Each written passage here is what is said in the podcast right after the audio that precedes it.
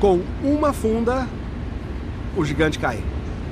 Você já sabe que eu estou retomando aquela história bíblica que você certamente conhece, a história de Davi, que com uma funda enfrentou o gigante Golias e ele tombou.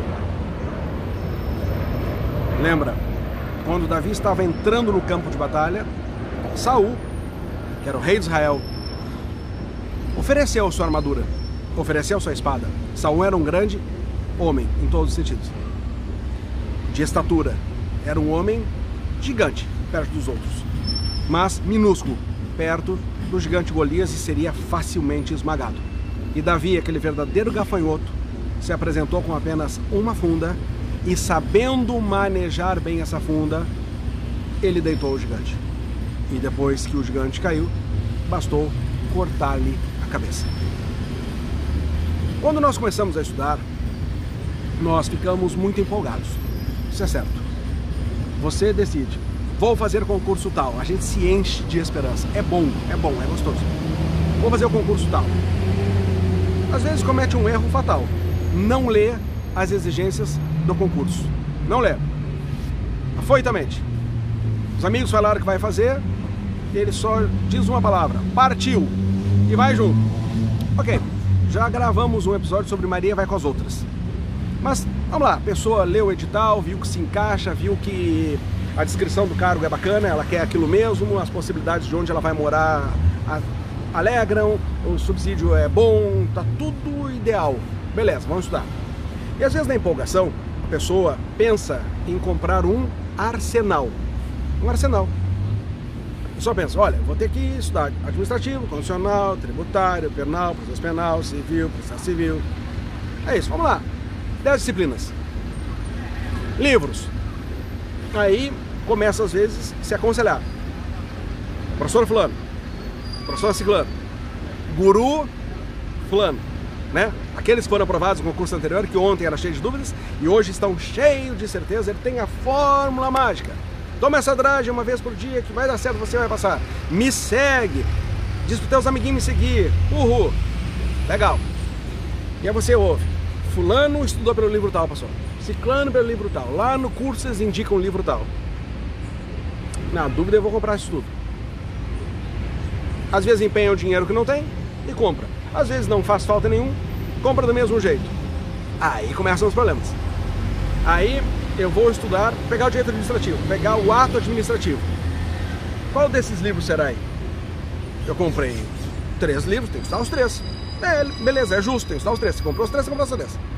Aí abre os três livros, estuda nesse aqui, esse aqui tinha 10 páginas. Aquele lá, autor prolixo, 50 páginas. Aquele autor que não sabe nem onde fica o enter. O enter. Cada parágrafo dele tem três folhas. E aquele outro lá, que é o raso, o raso, cheio de formulazinha e limpe. Como é que caiu no concurso limpe? Mas que concurso, criatura? Caiu no concurso lá por um, uma, uma, um cargo diferente do teu, tá, né? Canto da sereia. E aí você vai chegar à conclusão. Bom, se eu tenho que estudar 10 matérias, a quantidade de pontos que existe. Você já parou para ver quanto é que tem, quantos pontos tem um concurso de delegado federal, um concurso de juiz estadual, um concurso de juiz federal, um concurso de promotor de justiça, um concurso de defensor público, vai de 1.500 a 2.000 pontos. 1.500 a 2.000 pontos. Porque tem certos pontos que não são a coisa em si, eles têm desdobramento, muitos desdobramentos. Então vai muito, muito longe. Aí você chega à conclusão. Bom, se já são 1.500 pontos e eu tenho três livros, então são 4.500 pontos que eu tenho que estudar aqui eu vou precisar mais ou menos umas 15 vidas. Umas 15 vidas para estudar isso aqui.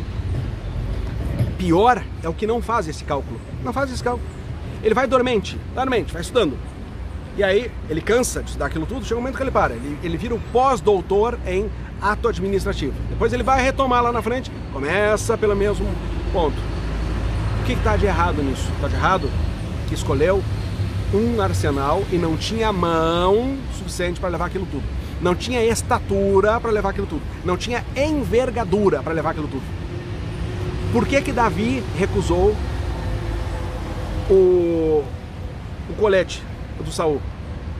Simplesmente porque a caixa torácica do, do Saul deveria ter um, vamos lá, um metro e meio. E Davi tinha um metro e sessenta. Não daria. Era demais para ele. Então, é possível derrubar gigantes com a arma certa. Você nunca, ouça, nunca terá a certeza de que você escolheu o livro certo para aquele concurso. Nunca. Nós sempre teremos dúvida. Será que eu não deveria estar estudando pelo livro do fulano? Meu colega fulano disse que, que estuda por ele e gosta tanto dele que ele é que ele é um livro didático. Será que eu não deveria estar estudando por mais de um? Você nunca vai ter essa certeza. Você vai ter que conviver com essa dúvida. Se está fazendo a coisa certa. Mas o mais importante é ter persistência dentro daquela escolha. Como é que vai escolher? Afoitamente?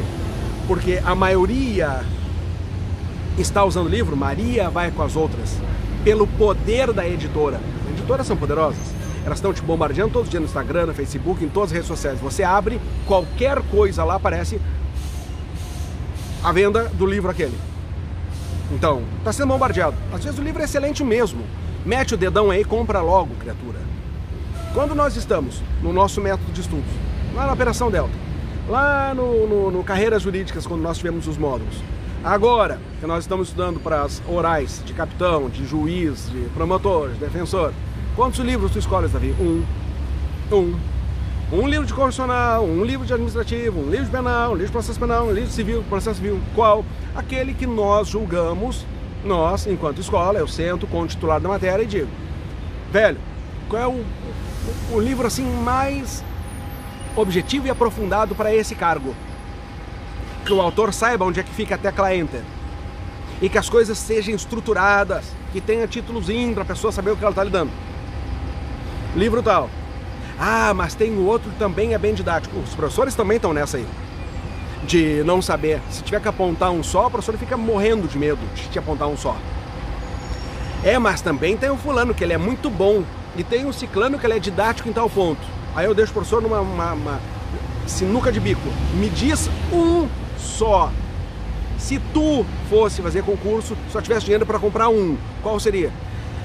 Ah, bom, então pensando assim em custo-benefício fulano de tal. Beleza, saiu o livro. Às vezes, a gente percebe que em determinado ponto que caiu lá na prova depois, aquele livro não alcançou. Faz parte. Às vezes a gente percebe que o livro sobrou, foi demais. Faz parte. Agora, o que não se fez foi deixar a pessoa com aquele monte de arma, sem conseguir usar aquilo tudo, sem ter força, sem ter envergadura, sem ter habilidade para aquilo. Agora eu te pergunto, quantos livros tu tem de cada matéria? Um. Se a resposta foi um, Davi, eu já evolui para isso. Já estudou todo esse livro? Já leu todo o livro? Ou ele só está na estante? Ele só tá para satisfazer teu ego e dizer assim, ah, eu tô com o livro certo. E não me manda, não me manda mensagem diz assim, Davi, qual é o livro que tu tá recomendando aí, hein? Para processo penal, civil, processo civil, constitucional? Não me manda. O dia que tu fizer um, um, curso comigo de prova oral, de promotor, de juiz, de delegado, coisa e tal, tu vai saber. Até lá, até lá talvez tu não chegue, né? O que que tu tem aí, criatura, aí, em casa? Ah, Davi, eu já tenho aqui um livrinho antigo do fulano de tal. Tá, já está atualizado mais ou menos assim com a atualização legislativa atual? Não, até tá. Estuda, usa esse. E depois, se sentir necessidade, aí tu troca. Enquanto isso, fica com ele. A minha fala final é: se você não for um polvo e tem muitos braços e um polvo bem forte, e que tenha umas duas ou três cabeças, pensa em abandonar esse monte de livros inúteis que não vão fazer mais do que gerar confusão na sua cabeça. Grande abraço.